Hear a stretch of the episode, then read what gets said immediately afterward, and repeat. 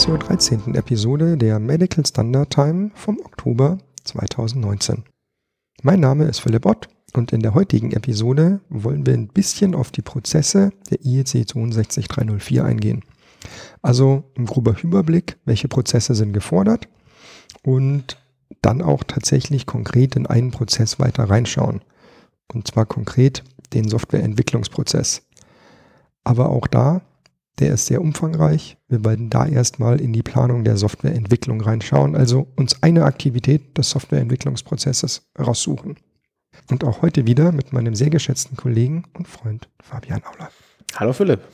Hallo Fabian. ich fange mal mit einem kleinen Rückblick an. Was haben wir denn, also klar, letzte Folge war ja so ein kleines Zwischenupdate, was die ähm, EKG-App von der ähm, Apple Watch angeht, aber davor haben wir ja schon mal ein bisschen eine Einführung in die IEC 62304 gegeben. Und ich möchte einfach mal so einen kleinen Rückblick äh, geben zur Definition von drei Wörtern. Und zwar, was ist ein Prozess, was ist eine Aktivität und was ist eine Aufgabe, weil wir sprechen halt jetzt von dem Softwareentwicklungsprozess und von Aktivitäten und Aufgaben, deswegen müssen wir das nochmal klarstellen. Deswegen haben wir hier jetzt drei Stichpunkte mal ähm, als Begrifflichkeiten aufgeschrieben. Und zwar der Prozess ist ein Satz von Wechselbeziehungen oder Wechselwirkungen stehenden Aktivitäten, der Eingaben in Ergebnisse umwandelt. Ganz einfach gesagt. Also das heißt, ein Prozess erzeugt immer irgendwas. Genau. Und üblicherweise. Output. Richtig, ja. Oder gibt es ganz tolle Wörter. Output finde ich gut. Deliverable finde ich gut. ja. Und dieser Output kann tatsächlich irgendwas sein. Das kann ein Dokument sein, das kann ein Stück Quellcode sein, das kann ein tolles Bild sein.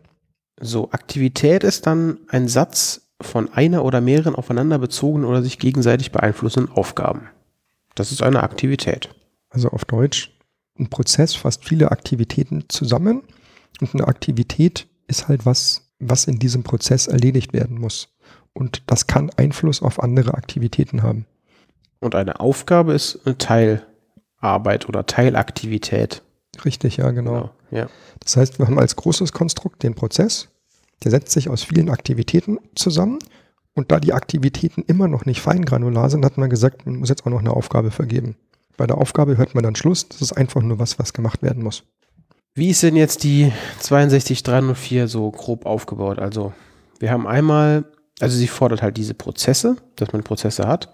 Zum einen einen Softwareentwicklungsprozess, dann einen Softwarewartungsprozess, einen Software-Risikomanagementprozess, einen Software-Problemlösungsprozess auf Deutsch und einen Software-Konfigurationsmanagementprozess. Und wir nehmen uns heute jetzt den Softwareentwicklungsprozess mal später in, vor, also nur die Planung daraus, also eine Aktivität, und auf die Einzelprozesse gehe ich jetzt mal kurz ein, was denn so grob ähm, darin gefordert ist. Also ein Softwareentwicklungsprozess oder? Darf ich hier noch mal kurz ja. einhaken? Das ist nämlich genau der Punkt. Wir haben hier den Softwareentwicklungsprozess und jetzt zählt, zählen wir hier genau die Aktivitäten auf, die im Softwareentwicklungsprozess gefordert sind. Und die erste Aktivität ist die Planung der Softwareentwicklung. Und diese Aktivität werden wir gleich dann etwas granularer noch weiter beschreiben. Perfekt. Genau. Also erstens Planung der Softwareentwicklung. Wir muss, also die Softwareentwicklung muss geplant werden. Dann müssen die Softwareanforderungen analysiert werden. Es muss ein, eine Architektur designt werden. Es muss ein detailliertes Software-Design erstellt werden. Dann muss das Ganze implementiert werden. Dann quasi der nächste Schritt ist die Softwareintegration, dann die Prüfung des Softwaresystems und dann die Softwarefreigabe. Das ist im Prinzip grob gesagt in acht Schritten der Softwareentwicklungsprozess. Und wir gehen gleich, wie gesagt, das erste Mal durch. Beim Softwarewartungsprozess ist es halt so, man muss die Softwarewartung planen, man muss Probleme und Änderungen analysieren und man muss diese Änderungen implementieren. Ganz einfach gesagt. Wartung heißt halt, die Software oder das Medizinprodukt, das die Software enthält, ist am Markt und es kommen Änderungen rein. Die sollen halt nicht ungeplant mit reinkommen, sondern ähm, das muss auch entsprechend äh, gesteuert werden. Dann fordert die 20304 den Software-Risikomanagement-Prozess. Den kann man eigentlich auch grob gesagt mal in vier Punkten beschreiben. Einmal Analyse und Beitrag zur Gefährdungssituation. Dann müssen Risikobeherrschungsmaßnahmen ähm, definiert werden. Dann müssen diese Risikobeherrschungsmaßnahmen verifiziert werden. Und natürlich bei Änderungen dann auch wieder ins Risikomanagement überführt werden. Hier ist es ja auch so, die IEC 62304 fordert in ihrer aktuellen Ausgabe ein Risikomanagement und sie fordert nicht nur irgendeins, sondern sie fordert eins nach ISO 14971. Das haben wir ja schon in vorherigen Folgen exerziert. Ja, ja, genau. Jetzt musste ich gerade noch mal gucken. Ich glaube, die aktuellste Version ist die 2000, äh, Amendment 2015. Ne? Richtig, ja, genau. Da wird sich vielleicht noch was ändern, aber gut, die neueste, also die im Moment aktuellste Version fordert genau das. Also ein Risikomanagement nach 14971 und zusätzlich eben für Software diese vier Aktivitäten. Dann fordert sie auch einen Software Problem Resolution oder einen Problemlösungsprozess. Und da geht es im Prinzip darum, dass man Problemberichte erstellt, dass man Probleme untersucht, ähm, beteiligte Stellen unterrichtet von diesen Problemen, diesen Änderungskontrollprozess oder dieses Change Management oder äh, Änderungsmanagement halt eben anwendet, Aufzeichnungen aufbewahrt, Trendanalyse von diesen Problemen macht die Lösung von diesem Problem verifiziert wiederum und dann das Ganze natürlich äh, dokumentiert. Software-Konfigurationsmanagement-Prozess ist auch ein, ähm, das letzte, was gefordert ist. Und zwar kann man das auch in drei Schritten kurz erklären. Identifizierung der Konfiguration, Änderungskontrolle und Dokumentation. Also ich muss sagen, ich habe mir bei dem letzten immer ein bisschen schwer getan. Und da ja, stimmt. Softwareentwicklung kann man sich was vorstellen. Softwarewartung, okay, wird gewartet, kann man sich auch vorstellen. Risikomanagement, okay, Problemlösung, ah ja, gut. Wenn irgendwas nicht passt, wenn beim Test was auffällt, wie wird damit umgegangen, kann man sich auch vorstellen.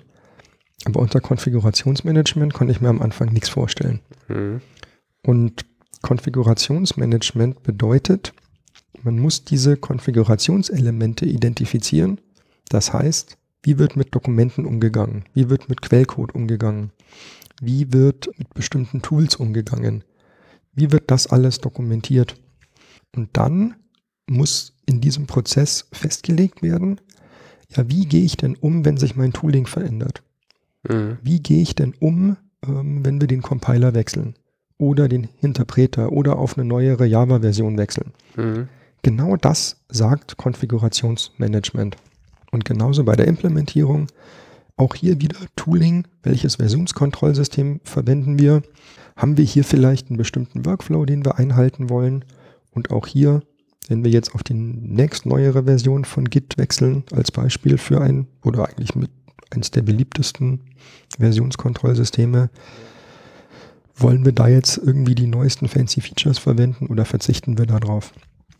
Um um da nochmal Konfigurationsmanagement ein bisschen greifbarer zu machen, weil, ja, einfach nur, weil ich mir da beim Durchlesen schwer getan habe. Genau, wir gehen dann vielleicht später in weiteren Folgen vielleicht nochmal genauer drauf ein. Wir nehmen uns heute jetzt die erste Aktivität des Softwareentwicklungsprozesses raus und damit beginnen wir mit der Planung der Softwareentwicklung. Also, die Planung ist eine Aktivität und das, was bei der Planung zum Schluss als Output entstehen soll, ist der Softwareentwicklungsplan. Das kann ein Dokument sein, das kann sieben Dokumente sein. Je nachdem, wenn ich jetzt sieben Softwaresysteme habe, dann kann ich sieben Pläne schreiben. Also es wird nicht hart ein Dokument gefordert. Es wird nur gesagt, habt einen Plan plant eure Softwareentwicklung. Mhm. Sinnigerweise, was kommt denn allgemein in so einen Softwareentwicklungsplan?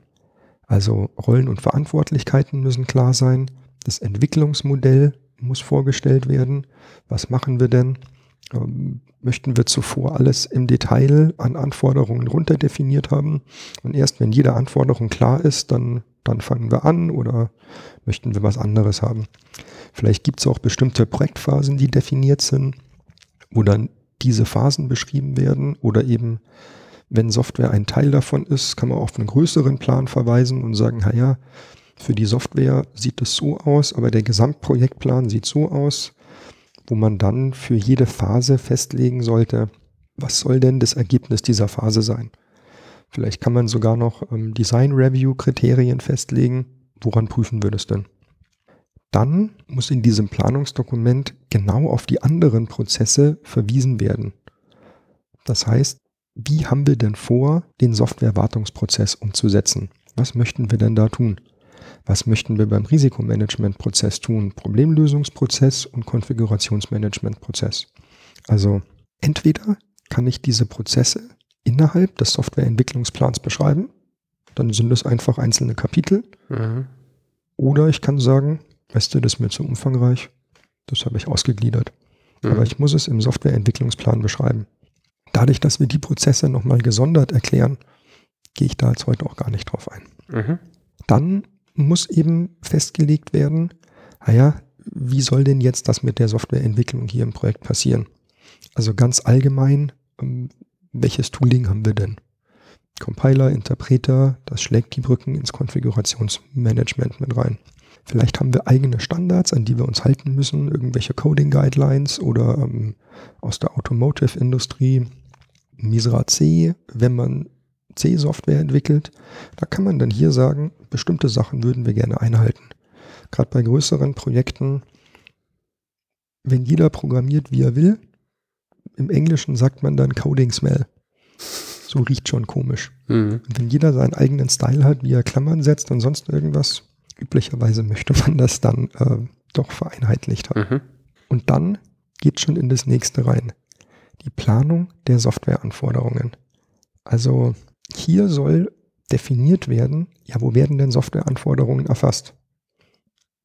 Da gibt es jetzt eine riesenlange Liste an allen möglichen Werkzeugen von Open Source Dingern, äh, Redmine Open Project oder ähm, ich sag mal so steinzeitmäßig Word Excel oder kommerzielle Lösungen mit IBM Doors, Polarion, Codebeamer, Helix ALM oder man schustert sich was eigenes äh, mit Jira oder weiß der Geier was zusammen.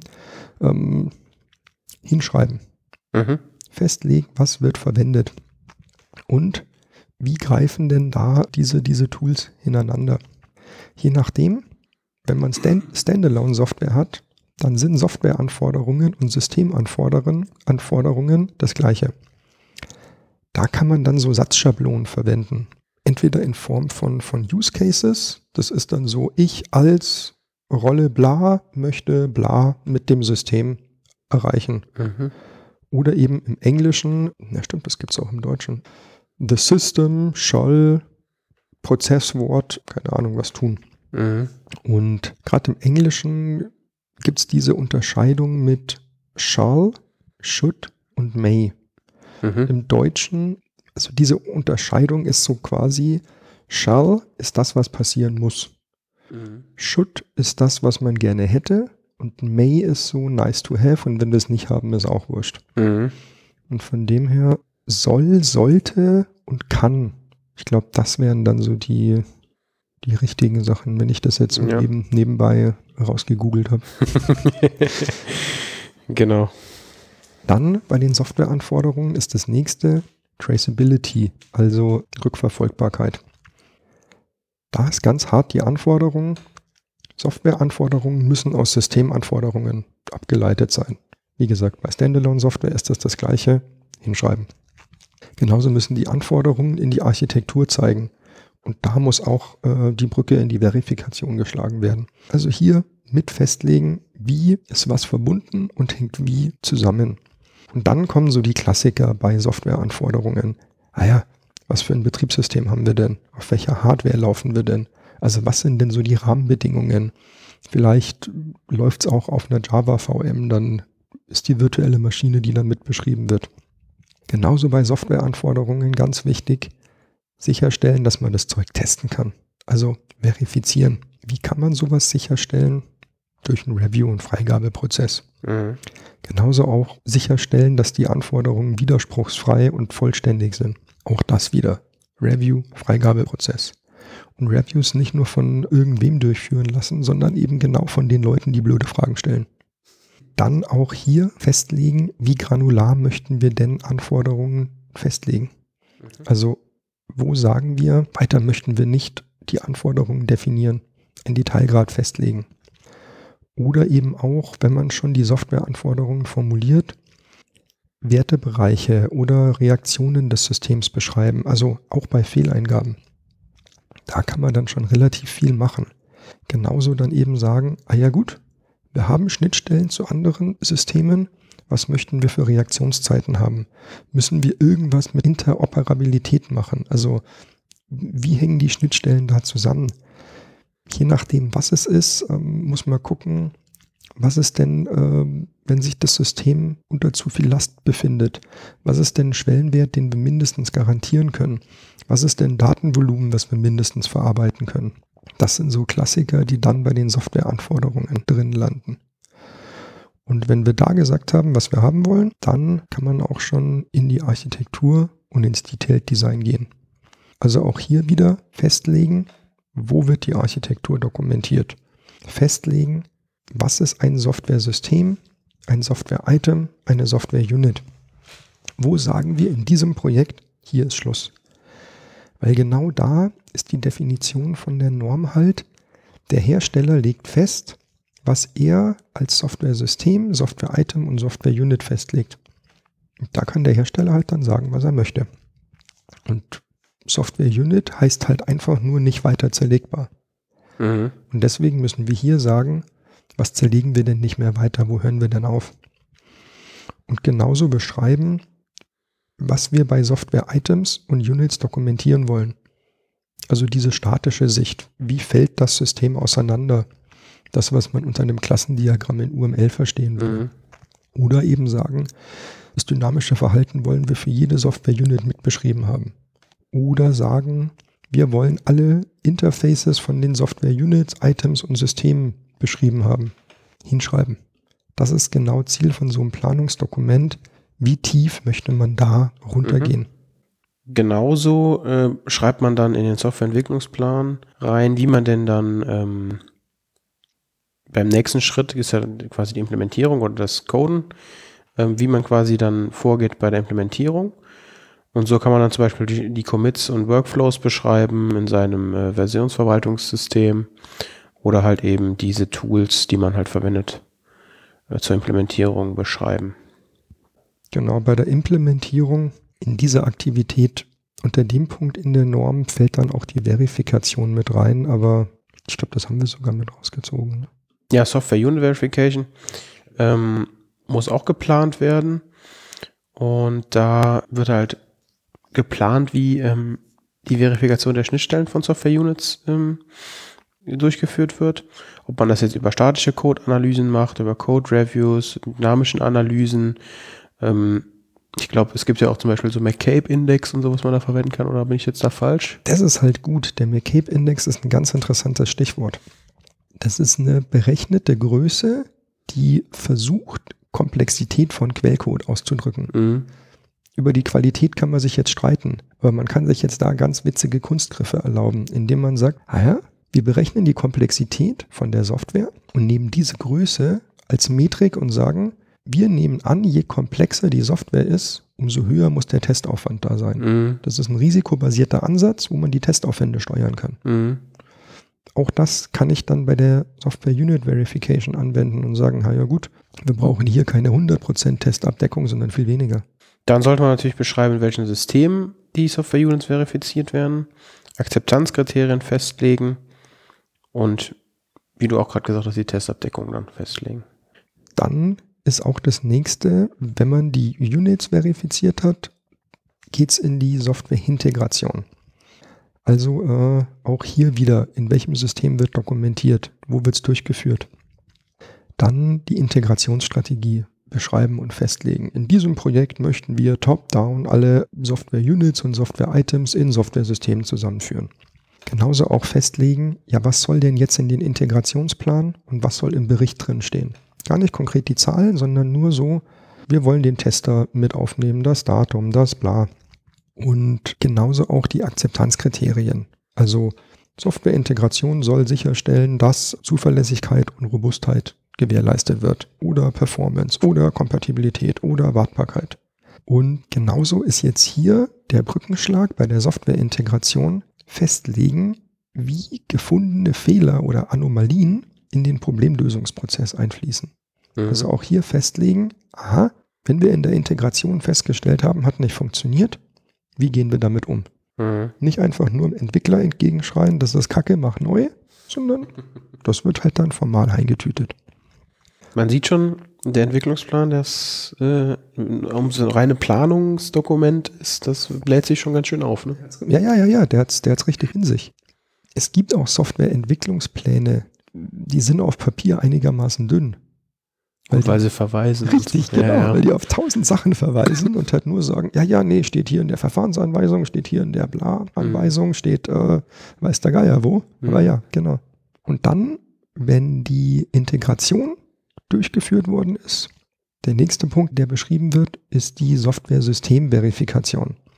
Jetzt komme ich mir langsam so vor, aber auch da festlegen, wo wird die Verifikation durchgeführt. Mhm. Machen wir das auch in Word und Excel oder woanders? Software-System-Verifikation dient dazu, sämtliche Softwareanforderungen zu prüfen. Also sicherstellen, dass alle Anforderungen geprüft sind. Und auch hier wieder festlegen, was soll in den Plan, was soll in den Bericht.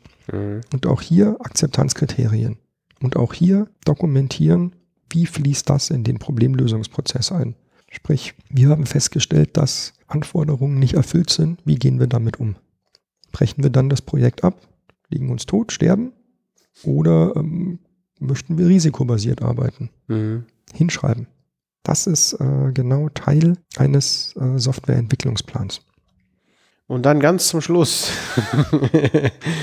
kommt dann irgendwann ein Software-Release auf uns zu.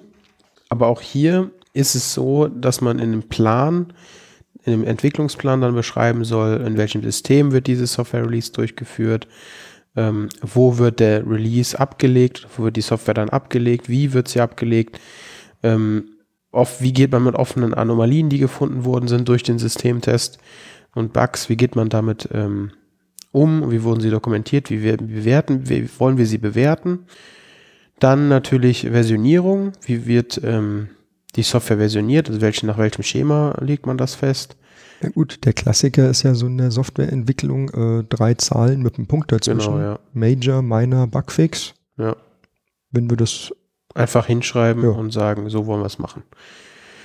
Und äh, sicherstellen, dass die zuvor genannten Aktivitäten alle durchgeführt wurden. Und ähm, ja, man kann das mit einer, mit einer Checkliste, kann man durch die ganze technische Dokumentation gehen und dann quasi ein abschließendes Review durchführen. Das ist das, was man unter Design Review versteht. Genau. Man guckt beim Software Release, so, haben wir alles durchlaufen? Haben wir Prozesstreue? Haben wir alles äh, so gemacht, dass wir die Qualität gewährleisten können? Ja. Jetzt haben wir relativ viel über dieses Planungsdokument geschrieben und haben gesagt, es muss festgelegt werden, was für ein Entwicklungsmodell verfolgen wir denn. Mhm. In der Norm selber wird keins gefordert. Das ist ganz interessant. Genau. Also Vorgehensmodelle, wie man jetzt diese Software zu entwickeln hat, sagt die 6243 gar nichts zu. Also Sie sagt halt, sie zählt halt ein paar beispielhaft auf, wie zum Beispiel Wasserball, äh, Wasserball. Wasserball ist gut. Wasserballverfahren, Wasserfallmodell, V-Modell, iterativ-inkrementelles Modell. Das zählt sie halt alles auf, aber äh, sagt nicht, sagt halt nicht, wie man es machen soll, genau. Da ist mir auch aufgefallen, ich hatte schon ein paar Diskussionen mit Leuten, die gesagt haben, die 62304, das ist ja V-Modell. Ja in dem informativen Teil im Anhang von der Norm ist ein Bild drin, das sieht im ersten Moment aus wie ein V-Modell. Mhm. Das ist weder gefordert noch hart mit drin, sondern das ist halt, wie gesagt, im sogenannten informativen Teil, wo mit der Norm versucht wird zu erklären, also angenommen, wir würden ein V-Modell wählen, das könnte dann so aussehen mhm. und hier würden sich dann alle Aktivitäten und Prozesse wiederfinden. Mhm.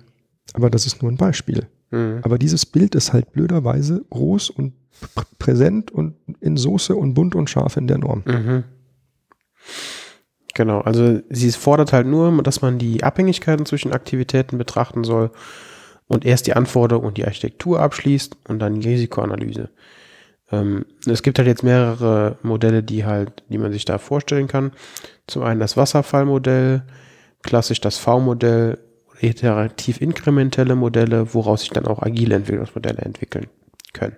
Ich fange jetzt einfach mal beim Wasserfallmodell an. Es ist halt so, dass halt alle Entwicklungsschritte beim Wasserfallmodell werden nacheinander durchgeführt. Es ist so ein bisschen phasenbasiert, dass halt erst eine Phase abgeschlossen wird und dann beginnt die nächste Phase. Und zwischen den Phasen werden halt eben äh, Reviews gemacht, also Reviews der Ergebnisse dieser Phasen. Vorteil, Es ist ein sehr einfaches Modell. Ähm, mit, jedem, mit jedem Phasenabschluss hat man eine Sicherheit, okay, Projektfortschritt ist bis dann und dann abgeschlossen oder mit der Phase abgeschlossen. Und ähm, man kann die Kosten und auch den Umfang der Anforderungen klar abschätzen. Nachteile sind, Fehler werden meistens erst sehr spät entdeckt. Und wenn Fehler entdeckt werden, muss man Phasen wiederholen. Oder muss man halt, genau, muss man Phasen wiederholen. Und man ist gegenüber den Änderungen im Projekt relativ unflexibel. Auf der Homepage werden wir euch noch ein kleines Bild dazu bereitstellen. Ich glaube, dieses Modell ist auch schon relativ alt. Aber das ist ein Modell, das ist super schnell hingezeichnet, es ist äh, super schnell erklärt. Dann als nächstes die Weiterentwicklung des Wasserfallmodells, eigentlich könnte man so bezeichnen, ist halt dann das V-Modell. Und jetzt ist es halt so, dass jeder Phase ist jetzt eine gegenüberliegende gelagerte Testphase zugeordnet. Das heißt, man hat dann wirklich so ein V, wenn man jetzt das Wasserfallmodell runterschreibt, hat man auf der gegenüberliegenden Seite dann wirklich diese Testphasen und da hat man dann eben dieses V-Modell. Vorteile, jetzt können halt Testaspekte früher betrachtet werden. Es können auch Fehler früher gefunden werden, sowohl in der Spezifikation als auch im Design. Diese Testaspekte werden halt wirklich besser betrachtet und auch besser dokumentiert. Nachteil, auch hier ist es so, dass Implementierungsfehler erst beim Testen entdeckt werden, also meistens sehr spät. Und auch hier ist es so, dass wieder Phasen wiederholt werden müssen wenn Fehler entdeckt werden, was auch wiederum sehr zeitaufwendig ist. Auch hier machen wir euch noch ein kleines Bild äh, grafisch auf die Homepage. Also sowohl beim V-Modell als auch beim Wasserfallmodell sagt man halt wirklich, wenn man das haargenau so umsetzt, wir erheben jetzt erstmal alle Nutzungsanforderungen. Mhm. Und erst wenn wir alle Nutzungsanforderungen haben, fangen wir an, Systemanforderungen zu schreiben. Vorher wird keine Zeile Quellcode entwickelt. Mhm. Und erst wenn wir alle Systemanforderungen haben, fangen wir an, Softwareanforderungen zu schreiben. Und mhm. erst wenn die fertig sind, machen wir Architektur. Und wenn die Architektur fertig ist, dann machen wir Detailed Design. Und erst dann können wir anfangen, Quellcode zu schreiben. Mhm. Also die Softwareentwickler drehen quasi erstmal mit den Däumchen, während die Requirements Engineere ihre Anforderungen schreiben, oder wie? Ja, ähm, wenn man diese Modelle so streng betrachtet, ja. ja. Okay. Es gibt aber auch iterative Modelle oder iterativ inkrementelle Modelle und da ist halt, ist es halt so, dass einzelne Phasen direkt durchlaufen werden und pro Durchlauf dieser Funktionsumfang erweitert wird immer weiter. Und ähm, Fehler, die am Ende jedes Phasendurchlaufs entdeckt werden, werden dann beim nächsten Durchlauf be behoben. Auch da machen wir euch ein kleines Bild auf die Homepage. Und aus diesen iterativen Modellen haben sich eigentlich so, ja, ein ganz ähm, ja, doch, ich glaube, es machen relativ viele so eine agile Entwicklung, also das agile Entwicklungsmodell ähm, herauskristallisiert und jedes Unternehmen schreibt sich dann immer so auf die Fahne, ja, wir sind ein agiles Unternehmen und äh, wir entwickeln auch agil und das ist dann alles toll und fancy und schön und scharf. Das ist quasi, die Basis ist wie gesagt dieses iterative inkrementelle Modell und Ziel ist es hier eben ein bisschen Bürokratie abzubauen und den Fokus eben auf diese kundennahe Entwicklung zu richten und da ist halt dieses weit verbreitete Modell eben Scrum. Ja, wie du auch gerade eben schon sagtest, es muss jetzt nicht V-Modell gemacht werden, weil im Anhang der 22304 dieses V-Modell abgebildet ist, sondern man kann eben wirklich dieses agile Entwicklungsmodell benutzen. Es ist mit der 22304 äh, vereinbar. Es wird allerdings etwas zögerlich eingesetzt oder ja, vielleicht bei vielen ein bisschen zögerlich verwendet, weil die Norm halt wirklich als Prozessnorm sehr V-Modellartig aufgebaut ist und äh, da schrecken halt viele vor der Kombination aus agiler Welt und V-Modell-Welt, sag ich mal, noch zurück. Auch da machen wir euch ein kleines Bild auf die Homepage. Also ich habe da auch schon viel gesehen. Auch bei den agilen Ansätzen muss man sich genau bewusst sein, wo funktionieren die gut und wo funktionieren die überhaupt nicht. Mhm. Wenn ich Nutzungsanforderungen erhebe, also mir Gedanken mache, was für ein Problem hat denn eigentlich mein Nutzer, mhm. das kann ich nicht agieren oder da ist eine Agilität schwierig, weil mhm. ich sag mal, die Bedürfnisse von dem Nutzer sind einigermaßen stabil. Mhm. Und genau das ist die Stärke von einem agilen Modell, auf Änderungen zu reagieren. Nutzungsanforderungen lege ich am Anfang fest. Die sind über den gesamten Lebenszyklus von dem Produkt stabil. Die ändern sich nicht. Hier das Ganze agil zu machen, wird schwierig. Mhm. Vieles, was danach kommt, da macht die Agilität wieder total Sinn. Softwareanforderungen agil zu erheben. Super. Und auch ja. die Entwicklung selber halt, ne? Ja, ja, klar, natürlich. Und so habe ich jetzt schon gesehen, dass viele mit einem V-Modell anfangen, irgendwann unten das V-Modell abschneiden und sagen, so, jetzt haben wir hier unten die Kreiselpumpe, unsere Agilität Mhm. und das ist unser Entwicklungsmodell. Mhm. Also auch solche Mischformen und Kombinationen sind da durchaus möglich. Mhm. Und genauso bei dieser Spielart Scrum als eins der möglichen agilen Entwicklungsformen kann man sagen, in einem Sprint von Scrum, was machen wir denn da? Wir picken uns bestimmte Stories raus und sagen, die möchten wir in dem Sprint abarbeiten Mhm. und fangen dann an, in diesem Sprint zu sagen, jetzt lass uns nochmal die Requirements genau angucken, lass uns das bitte umsetzen und dann zum Schluss testen. Ja. Das heißt, was man in dem Scrum dann machen kann, ist, wenn man das als Prozess oder sich eben als mh, Softwareentwicklungsplan so hinschreibt, in einem Scrum picken wir uns ein paar User Stories raus, entwickeln die Softwareanforderungen, machen die Architektur, machen die Implementierung und die Verifikation Mhm. von dem gleich mit. Das heißt, man durchläuft in jedem Sprint ein kleines Mini-V Mhm. und kann damit sämtliche Anforderungen von der Norm abdecken. Ja. Ich kann auch mein Risikomanagement und alles Mögliche gleich mit runterklemmen. Man hat dann auch quasi immer quasi ein fertiges Produkt, also ein potenziell fertiges Produkt. Das ist ja die Idee hinter genau. Scrum, dass man dieses Potential Shippable Product äh, da Genau. hat. Ganz genau. Man hat dann zwar vielleicht nur zwei äh, Anforderungen erstmal umgesetzt oder drei, aber man hat theoretisch ein, was man, ein Produkt, was man einem Kunden übergeben kann. Richtig, ja, genau. Ist natürlich dann ein nicht so, nicht so viele Features vorhanden, aber ja. Genau das ist der Gedanke hinter Agilität. Ja. Mhm. Also von dem her, super Sache. So ein Entwicklungsprozess, den kann man jetzt textuell mit runterschreiben oder eben als Flowchart hinmalen und die ganzen Sachen machen. Wir können auch noch mal gucken. Vielleicht finden wir noch ein paar frei verfügbare Templates, ähm, die wir dann in die Shownotes mit verlinken können. Dann kann man sich da auch mal so ein Template angucken. Genau. Damit wären wir für heute durch. Genau, das war jetzt quasi die erste Aktivität des Softwareentwicklungsprozesses, um es nochmal genannt zu haben.